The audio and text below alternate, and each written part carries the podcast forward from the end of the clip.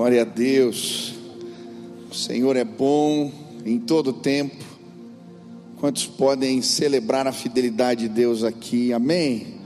Nos dias bons, nos dias maus, Ele continua sendo o nosso Deus.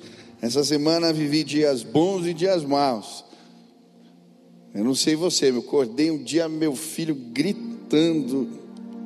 Ele não conseguia fazer xixi, chorava. Aí levamos no médico, foi fazer xixi, saiu sangue, ele é dramático, saiu, eu vou morrer, eu vou morrer. Falei, calma. E era pedra no rim, né? Pequenininho, deu uma dó. E mas já está bem, graças a Deus. Mas também houve tanta bênção, tanta graça, tanta vitória. É, a vida é assim, é essa dinâmica. Coisas boas e ruins acontecem. Deus continua sendo Deus. Amém? Vamos ouvir a palavra hoje. Eu quero te convidar a fazer uma declaração de fé junto comigo. Estenda as suas mãos para o céu, em sinal de rendição total a Jesus. Repita assim: Senhor Jesus, eu marquei o um encontro contigo esta manhã. Senhor Jesus, eu abro meu coração para receber tudo aquilo que o Senhor tem para a minha vida Fala comigo agora, em nome de Jesus. Amém. Amém. Nós começamos semana passada uma série de, mens de, de mensagens que eu intitulei Ruídos Desnecessários. Estamos olhando para o livro de Reis, Primeira Reis, e aprendendo alguns princípios de liderança que podem nos ajudar a evitar ruídos desnecessários. 1 Reis capítulo 6, versículo 7 diz: na, na construção do templo só foram usados blocos lavrados nas pedreiras, e não se ouviu no templo nenhum barulho de martelo, nem de talhadeira, nem de qualquer outra ferramenta de ferro durante a sua construção. A Bíblia nesse texto está falando sobre a construção do templo, e esse versículo em especial me saltou aos olhos. A Bíblia vai dizer que Salomão construiu o templo sem fazer barulho. Não se ouviu barulho de martelo, de talhadeira, de ferramenta de ferro. E quando eu estava lendo, eu me perguntei: é possível a gente construir na vida projetos, liderar pessoas? É possível se estabelecer sem fazer barulho ou evitar? Evitar ou evitando o barulho da confusão. A palavra alvoroço aparece na Bíblia, no Antigo e no Novo Testamento, e na língua hebraica ela significa ruído, som alto. Ela literalmente representa o barulho da confusão. E talvez um alvoroço se estabeleceu na sua mente, no lugar onde você trabalha, um alvoroço se estabeleceu na sua casa, mas eu creio que em Jesus temos respostas para abafar o som da confusão. Você vai construir sem fazer barulho, amém? Quantos desejam isso? A Bíblia diz que estava uma confusão na frente da casa de Jairo. A Bíblia fala que houve um grande alvoroço. Ele foi buscar Jesus. E quando ele traz Jesus para sua casa, o alvoroço acaba. Chame Jesus para as confusões da sua mente. Convide Ele para entrar na tua casa. Convide Ele para fazer parte dos teus negócios. E você vai ver o som da confusão indo embora. Nós estudamos alguns princípios que encontramos na vida destas lideranças, no livro de Reis, que nos ajudam a evitar ruídos desnecessários. E hoje eu quero falar de mais uma, continuar que comecei ontem. Eu creio que um outro princípio que precisamos sim levar a sério na nossa vida, se queremos deixar o som da confusão, confusão longe de nós, é não desprezar o conselho de Deus. Diga para quem está pertinho aí, não despreze o conselho de Deus. Existe quase que um padrão no livro de reis. Cada rei que se estabelece, a Bíblia apresenta esse rei dizendo que se ele seguiu os caminhos do Senhor ou não, os preceitos de Deus ou não. E se ele fez o que o Senhor aprovava, Deus abençoava. Se não fazia o que Deus aprovava, a confusão se instalava. Mas o que de fato representa o conselho de Deus? O que, a Bíblia fala sobre isso? Como é que nós podemos, ou o que acontece quando desprezamos o conselho de Deus? O livro de Amós vai falar um pouco sobre isso. E eu quero, antes de entrar mais a fundo nesse tema, apresentar algumas premissas. Primeira, Amós capítulo 3, versículo 7. Certamente o Senhor soberano não faz coisa alguma sem revelar o seu plano aos seus servos, os profetas. Vou ler de novo.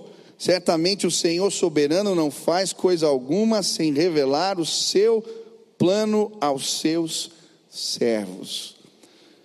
O livro de Amós vai nos mostrar, e se ler o capítulo todo, ele vai dizer: tão certo como isso acontece, tão certo como aquilo acontece, tão certo como aquilo outro acontece. Deus revela os seus planos aos seus servos. Primeira premissa: o conselho de Deus está à nossa disposição. Você pode viver a vida e se privar dos conselhos de Deus. Mas deixa eu te dizer algo: a Bíblia fala que Jesus é maravilhoso conselheiro, e ele tem respostas. Sim, você pode incluir o conselho de Deus nas decisões que envolvem os teus negócios, que envolvem planos, projetos, planejamentos. Você pode, Deus fala sobre tudo. Eu lembro que eu era pastor dos adolescentes, chegou um jovem para mim, ele entrava numa crise de adolescente. Tem de criança e crise de criança. A crise dele era se ele podia ou não, devia ou não cortar o cabelo. Ele tinha um cabelo meio rasta assim, e ele fazia é, propagandas de skate por conta do visual. E no colégio que ele estudava, no colégio confessional, estavam pedindo para ele cortar o cabelo. Falou, pastor, você disse aí que Deus fala sobre tudo. Eu vi a pregação. Deus fala sobre corte de cabelo. Eu falei, fala. Faz o seguinte: faz tua devocional todo dia essa semana e pede para Deus falar com você na palavra. Volta aqui semana que vem para a gente conversar.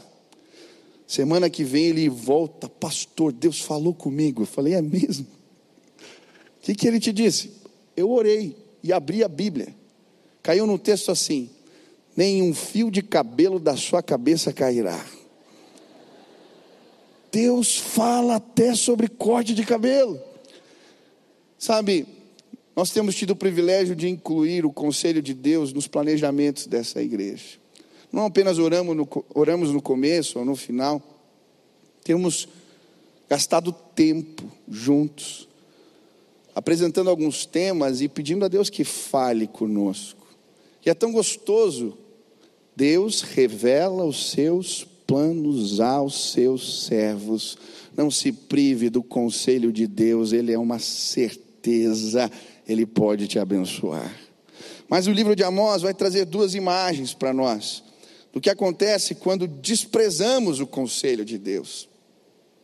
Primeira imagem é a ponta da cama e o pedaço de sofá. Ele vai dizer assim: diz o Senhor Assim como o pastor arranca da boca do leão só dois ossos de perna, um pedaço de orelha, assim serão arrancados os israelitas de Samaria com um canto de cama e um pedaço de sofá. Ele está dizendo, porque vocês desprezaram o conselho de Deus, vocês vão ter que lidar agora com o resto, com o que sobrou depois da destruição. A imagem que ele usa é de um pastor tirando os restos do carneiro da boca de um leão, ou de alguém depois de uma catástrofe ou de uma guerra, tentando administrar a ponta da cama e um pedaço de sofá. E sabe, quando desprezamos o conselho de Deus, é exatamente isso que acontece com a gente. A gente fica administrando os restos, a gente fica sempre reparando, juntando os cacos. Eu lembro lá em casa, minha mãe, ela tinha uma coleção de pratos, sabe, esse, de porcelana que pintam. Minha avó tinha pintado vários, ficava pendurado na parede da cozinha. Eu era adolescente, fui tomar água um dia, tinha aqueles galões de água, estava no final. Eu fui puxar para dar mais pressão. E aí acabou escorregando, eu lembro, bateu num que foi batendo no outro, no outro eu quebrei todos os pratos da coleção da minha mãe. Eu lembro o meu desespero, tentando juntar os cacos. Eu lembro que ela chegou na cozinha, ela olhou para mim, ela não me deu bronca. Eu ia ficar feliz se ela gritasse, se ela brigasse. Ela saiu triste. É pior, né? Às vezes a gente se vê nessa condição, literalmente administrando o que sobrou, os cacos, tentando remendar o que aparentemente não tem remendo. Quando a gente despreza o conselho de Deus na nossa vida, é isso que acontece com a gente. Amós vai trazer ainda uma outra ilustração. Quando desprezamos o conselho de Deus, ele vai dizer: O Senhor soberano jurou pela sua santidade. Certamente vai chegar o tempo que serão levados com ganchos e os últimos de vocês com anzóis. Ele usa uma outra ilustração. Somos arrastados para onde não queremos. Gancho e anzol. Já foi puxado para uma direção que você não queria? Já foi levado? Quem já brincou de boiar na praia aqui no mar? Eu lembro uma vez que eu fiz uma brincadeira dessa, quando eu me dei conta, eu não sabia mais onde eu estava. Eu saí do mar, cadê minha família? Cadê minhas coisas? Eu não sabia mais, eu fui levado. Quando não seguimos o conselho de Deus, somos levados. E talvez você esteja se sentindo arrastado para um divórcio, sentindo arrastado para longe dos seus, sentindo arrastado para negócios que não são o que você gostaria ou para trabalhos que você não gosta. Essa profecia de Amós se cumpre literalmente. Existe um rei na casa de Israel, Manassés. A Bíblia vai dizer que ele desobedece o conselho do Senhor, ele fere, despreza, e por conta disso coloca um gancho, ele é dominado, um gancho no seu nariz e o puxa. Mas aquele homem, quando chega no lugar do seu exílio, ele se arrepende. Ele é tido como o filho pródigo do Antigo Testamento. E naquele lugar, Manassés tem um encontro com Deus. Sabe, muitas vezes não sabemos por onde começar. Mas eu creio num Deus que sabe como juntar os cacos e fazer a gente de novo. Um Deus de restauração. Eu não sei para onde você foi levado. Eu não sei o que significa juntar os cacos para você, mas eu creio num Deus que faz nova todas as coisas. Quando convidamos Jesus para as confusões da nossa vida e o conselho de Deus se estabelece em nós, ele renova, Ele restaura, Ele abençoa. Eu já fiz casamentos de novo, gente divorciada que casei de novo com a mesma pessoa. Eu já vi famílias experimentarem milagres e pessoas que ninguém acreditava, servindo hoje ao Senhor, porque o nosso Deus é poderoso. Você quer ficar longe do som da confusão? Estabelece o conselho de Deus na tua vida, amém? Mas, pastor, se o conselho de Deus é tão bom, a vontade de Deus é boa, perfeita e agradável, por que é que a gente às vezes despreza o conselho de Deus. Eu tenho certeza que se eu perguntar aqui é quem quer experimentar o conselho, viver a vontade de Deus, todo mundo vai levantar a mão. Quem não quer uma coisa dessa? É quase uma garantia que vai dar certo. Deus falou. Por que então a gente despreza o conselho de Deus? Eu quero olhar, ontem já comecei para a história de alguns dos reis de Israel e entender por que, que eles fizeram isso, por que, que eles erraram e aprender com eles o erro deles para não errar também. Ontem falamos do erro de Salomão e hoje eu quero falar sobre Jeroboão. Eu creio que Jeroboão ele despreza o conselho de Deus na sua vida por causa de um projeto de manutenção do poder. 1 Reis 12, 26 a 28, a Bíblia diz: Jeroboão pensou o reino agora provavelmente voltará para a dinastia de Davi.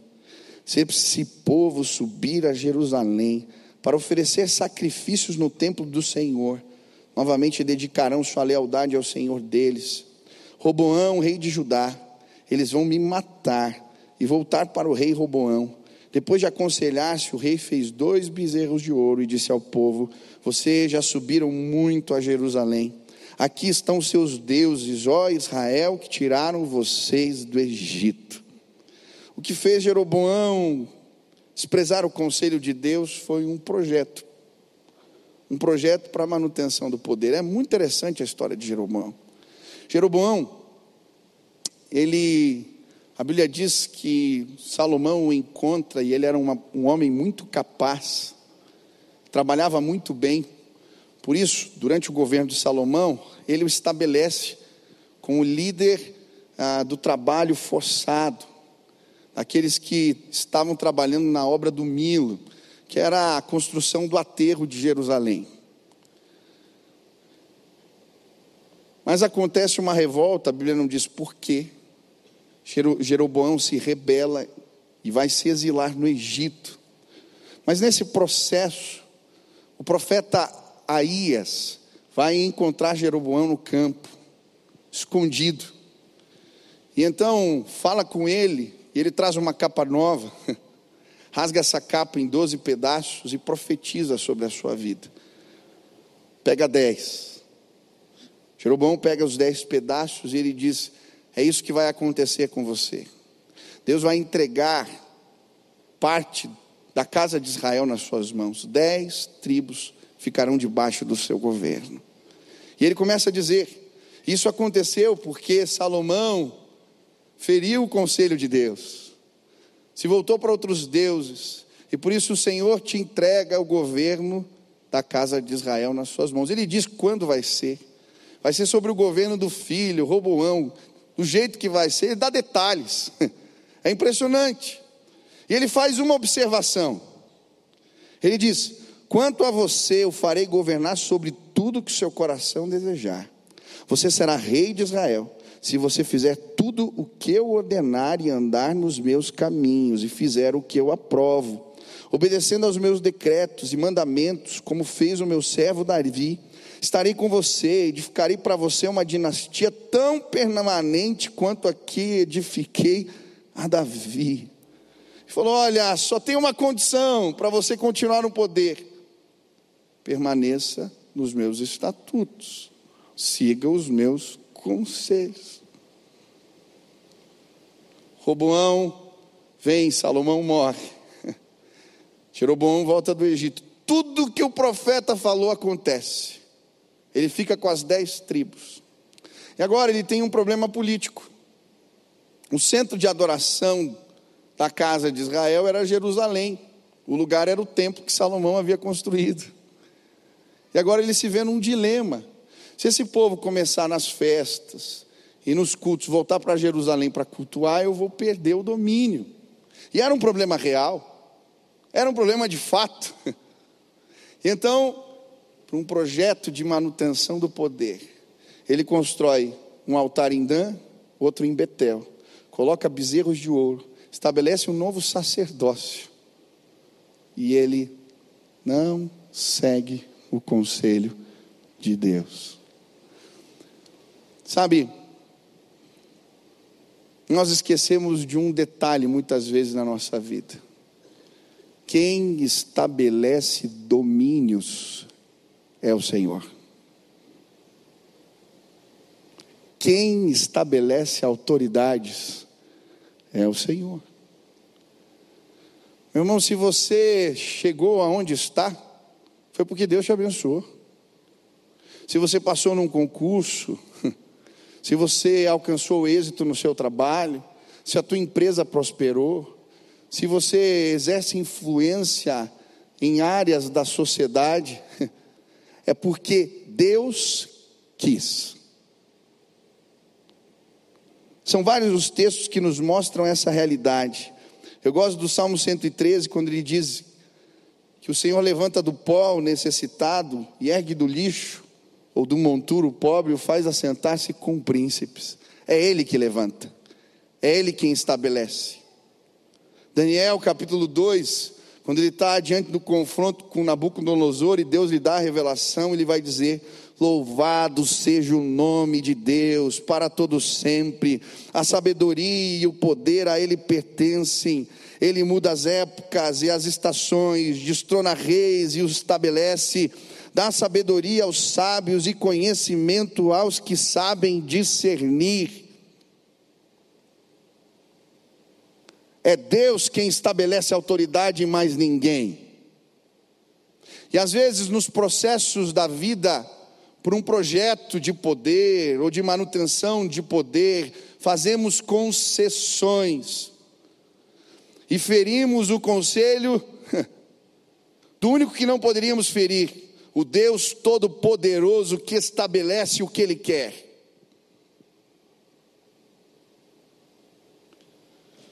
Ao longo desses anos eu tenho visto pessoas sendo testadas desta forma.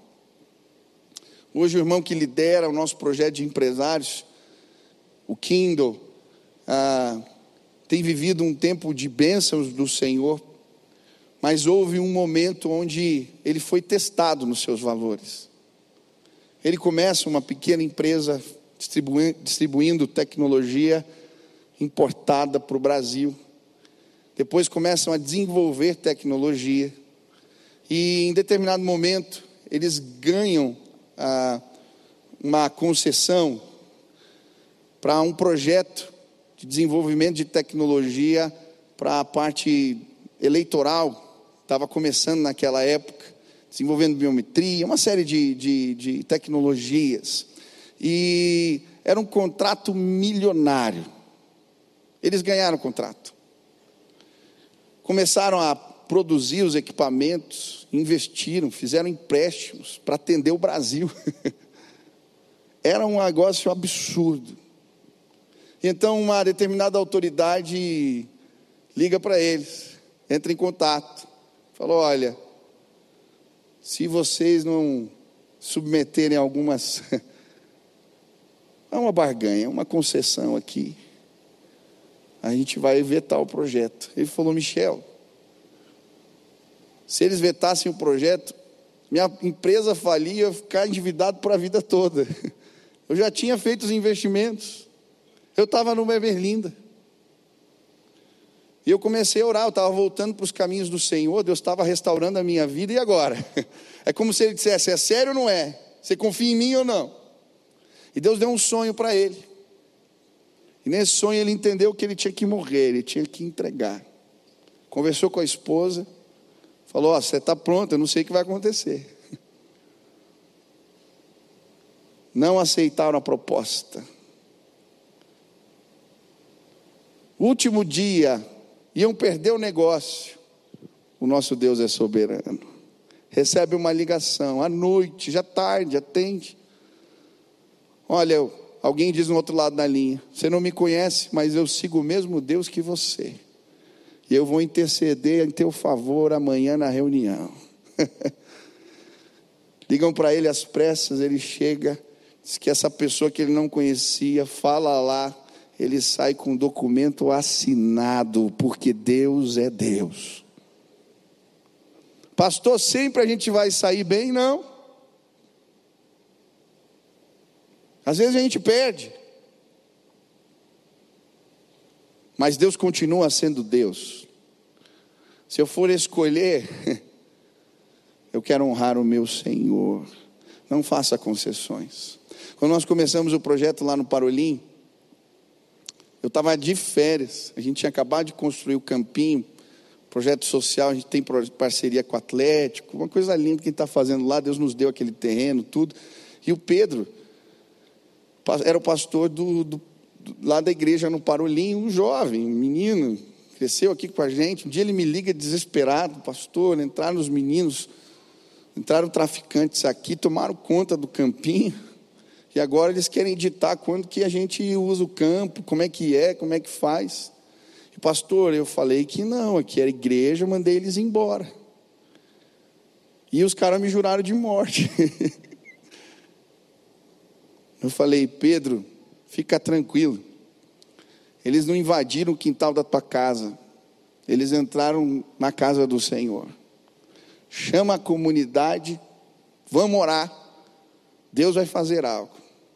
Aí Pedrinho chamou lá a comunidade, o pessoal da igreja começou a orar. Aí comecei a ver as postagens, estava de férias, postagem dele. Existe um leão que ruge no parolim.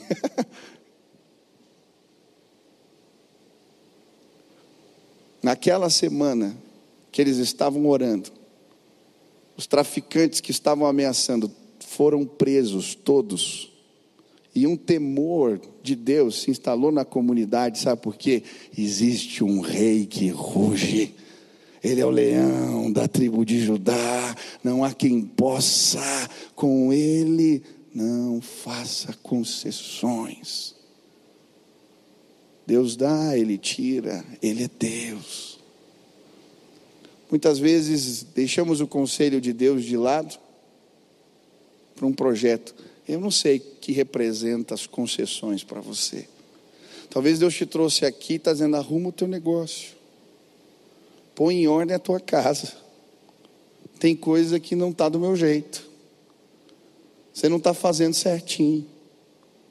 Você não está pagando imposto. Você não está fazendo do jeito que deve. Está errado. Não faça com. Pastor, não dá. Desse jeito ninguém prospera. Eu tenho um Deus que é poderoso. E eu conheço um monte de gente que prospera aqui nessa casa e faz tudo direitinho. Meus irmãos, como a gente vai mudar esse país se a gente não crê que o nosso Deus é poderoso para fazer muito mais abundantemente além daquilo que a gente imagina? Nós temos que abraçar os valores que cremos e a fidelidade vai ser derramada nesse lugar e a gente vai ter história para contar. Você crê nisso? Amém? Segundo, Muitas vezes desprezamos o conselho de Deus por causa da falta de temor do Senhor. Eu acho interessante, porque agora Jeroboão está cultuando esses deuses, esses bezerros, e um dia prestando culto. A Bíblia diz que chega um homem de Deus, a Bíblia descreve assim, não fala que é profeta, fala que é homem de Deus. E esse homem de Deus chega e começa a, a profetizar contra o altar, ó oh, altar, ó oh, altar. Ele começa a dizer: o descendente de Davi vai queimar os ossos desse sacerdote sobre esse altar, vai profaná-lo. Ó oh, altar, ó altar, e começa a repreender o rei. E ele diz: e o sinal do que eu estou que o que eu estou falando vai se cumprir, esse altar vai se rachar, e as cinzas vão cair do altar. E naquele momento, Jeroboão, ouvindo o homem de Deus falando, ele estende o braço e manda prendê-lo. E a Bíblia diz que na hora que ele estende o braço, seu braço fica paralisado, ele não consegue mexê-lo. E no mesmo instante, o altar racha no meio e as cinzas caem. E aí naquela hora ele fica com medo. Ele fala para o profeta: ora por mim, ora para o meu braço voltar normal. Aí ele vai, o homem de Deus vai lá, ora pelo braço do rei, o braço volta normal. Mas sabe o que acontece? Jeroboão não faz nada. Os altares continuam lá, as coisas continuam do mesmo jeito. E é interessante porque a Bíblia vai apresentando alguns sinais. E ela termina dizendo: E Jeroboão continuou da mesma maneira, desprezando os convites da graça de Deus. Sabe, eu creio que, por vezes, Deus, Ele faz convites para nós. Ele avisa, ele usa pessoas, ele usa mensagens, ele usa palavras. De diferentes formas, ele manifesta os convites da sua graça para nós. Mas muitas vezes desprezamos. Ei, meu irmão, Deus está te chamando de novo.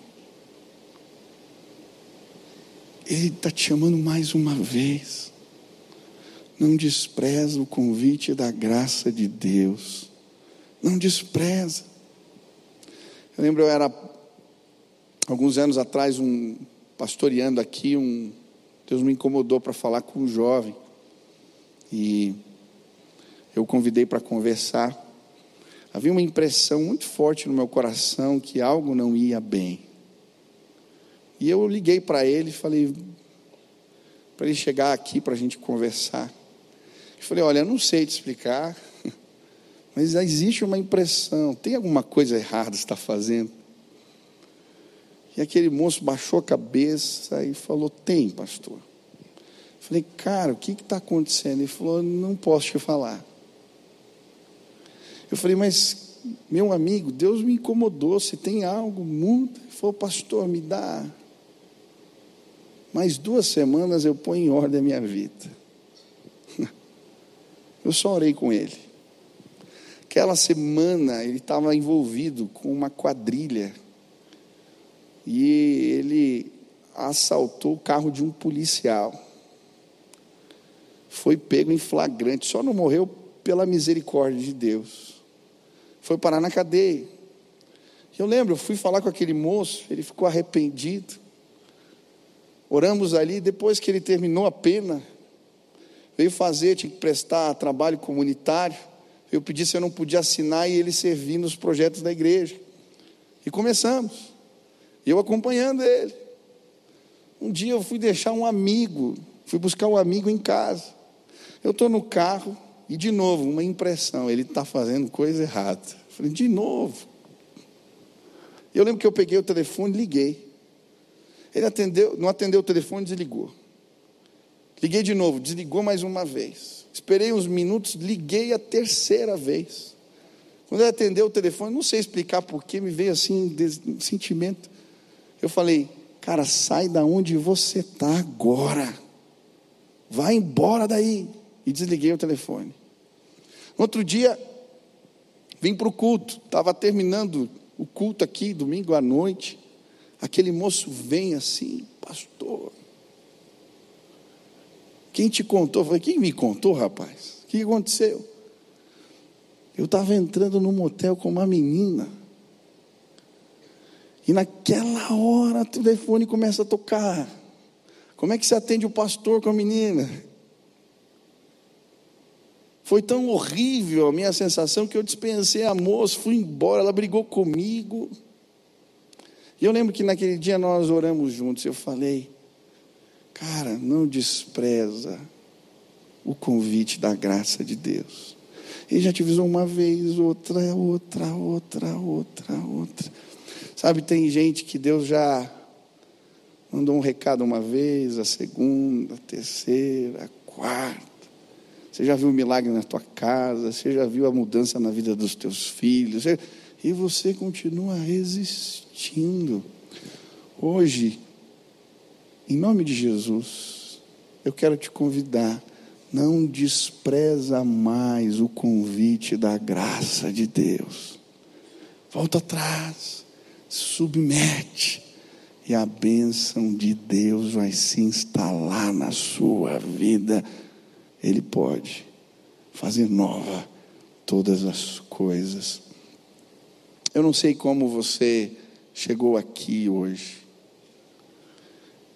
Eu não sei se você se sente talvez remendando os pedaços ou sendo arrastado para uma direção que você não quer.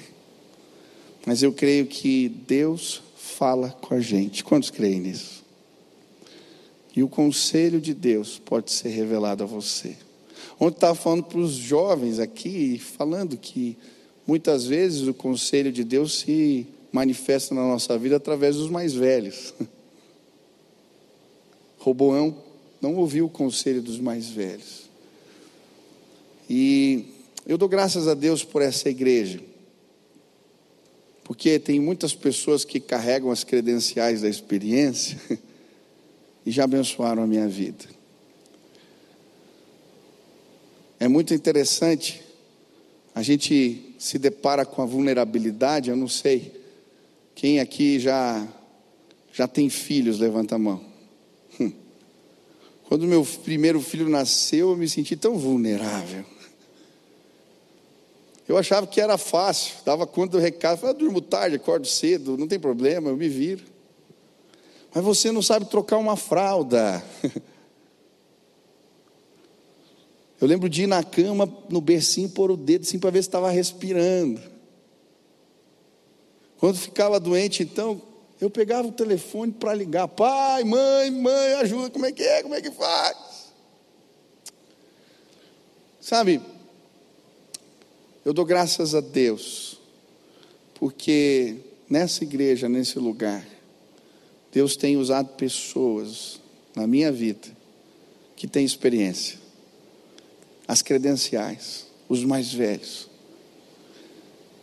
E eu sou grato a Deus por essa igreja, porque ela é uma igreja multigeracional.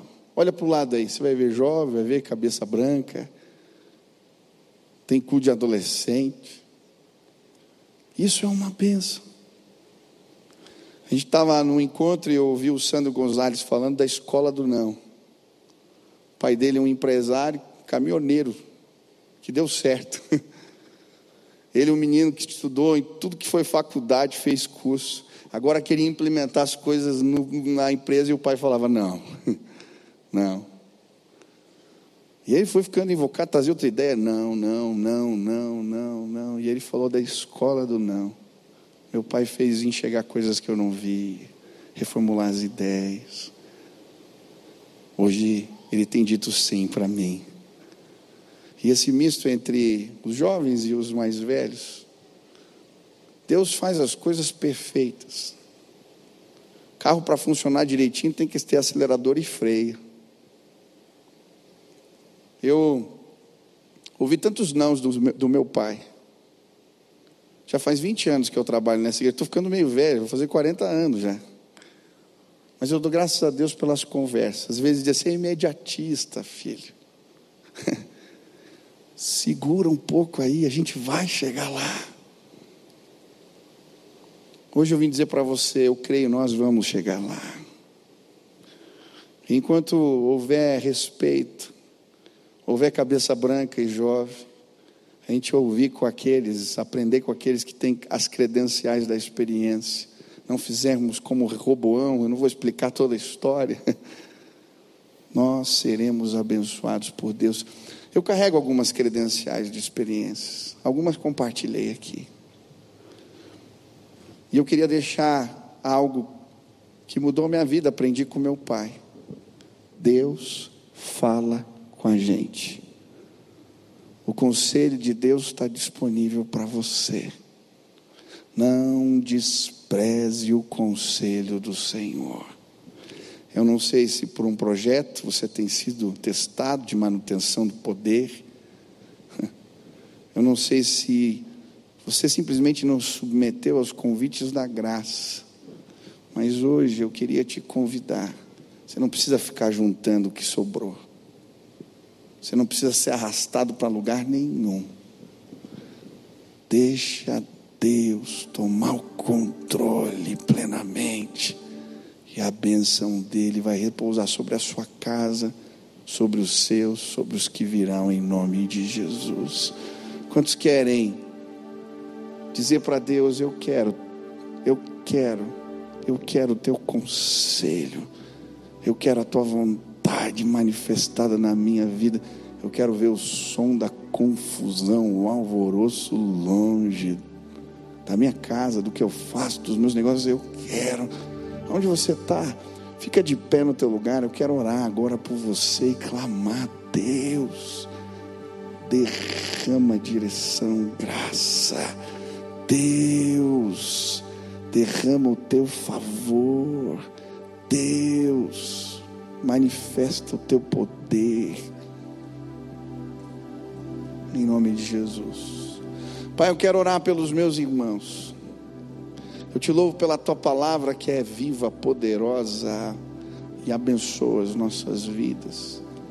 Tem um monte de gente de pé aqui dizendo que quer o conselho de Deus, a vontade do Senhor estabelecida na sua vida.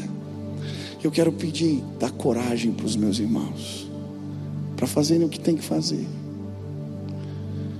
dá coragem para enfrentar os convites desse mundo, para não submeter a projetos de manutenção de poder que ferem princípios. Senhor, eu quero pedir que os meus irmãos possam pôr em ordem negócios, empresas, o que fazem, e que a boa mão de Deus se estenda sobre a vida deles e sobre este lugar. Queremos te honrar, queremos te honrar, queremos te honrar. Pai, multiplica os testemunhos da tua fidelidade revelada entre nós, que possamos ver a tua glória. Faz o que não podemos fazer Revela a tua grandeza, manifesta a tua boa, perfeita e agradável vontade entre nós. Quero que você que já tem Jesus continue orando.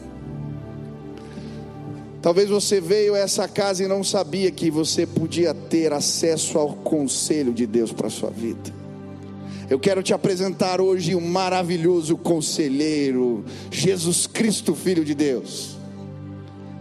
Ele pode participar sim das tuas decisões, dos teus negócios, do teu casamento, das coisas na tua casa, basta você o convidar.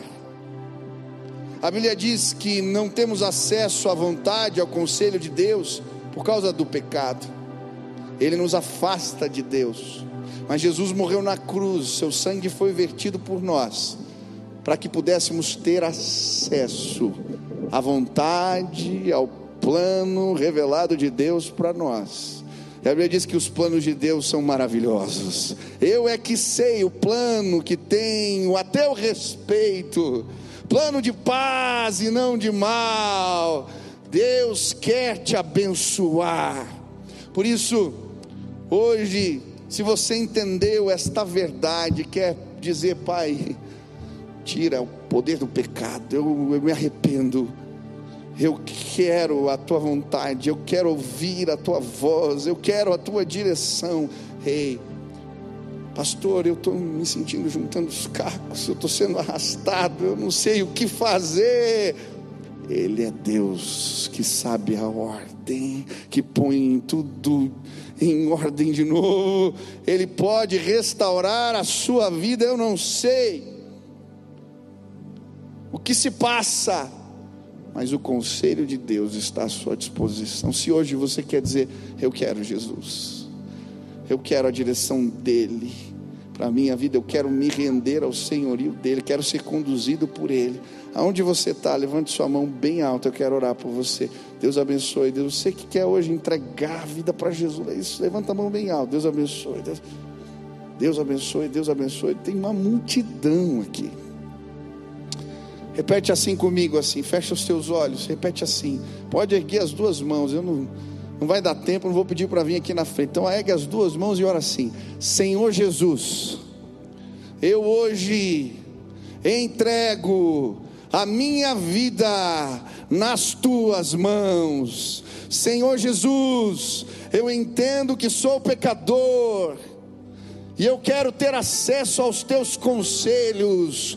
Por isso hoje eu me arrependo e eu entrego o volante da minha vida nas tuas mãos. Que a tua paz, que a tua alegria, que a tua presença, que o teu espírito me conduzam.